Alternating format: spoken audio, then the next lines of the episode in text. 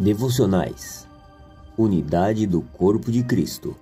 Oferecimento Missões nas Arenas Internacionais Distrito Paulistano. Elaborado por Fernanda Couara. A religiosidade que destrói a unidade. Até que todos cheguemos à unidade da fé e do pleno conhecimento do Filho de Deus, ao estado de pessoa madura, à medida da estatura da plenitude de Cristo. Efésios 4:13. A religiosidade é um perigo em nossas igrejas. Ela age com atitude de superioridade que levanta algumas pessoas enquanto humilha outras. Jesus repreendia os fariseus em sua época. Eles eram homens estudiosos, conhecedores da lei, mas seus corações eram duros se sentiam superiores, mas eram hipócritas.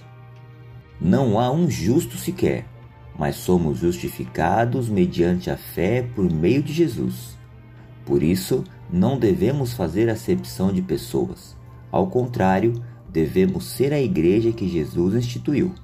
Amar os outros, não importa sua raça, cultura ou classe.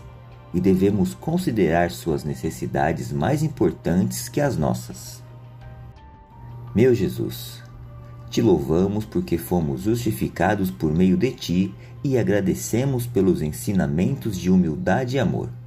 Tira do meio de nós a religiosidade e nos ajude a compartilhar o amor verdadeiro, o amor de Cristo Jesus. Amém.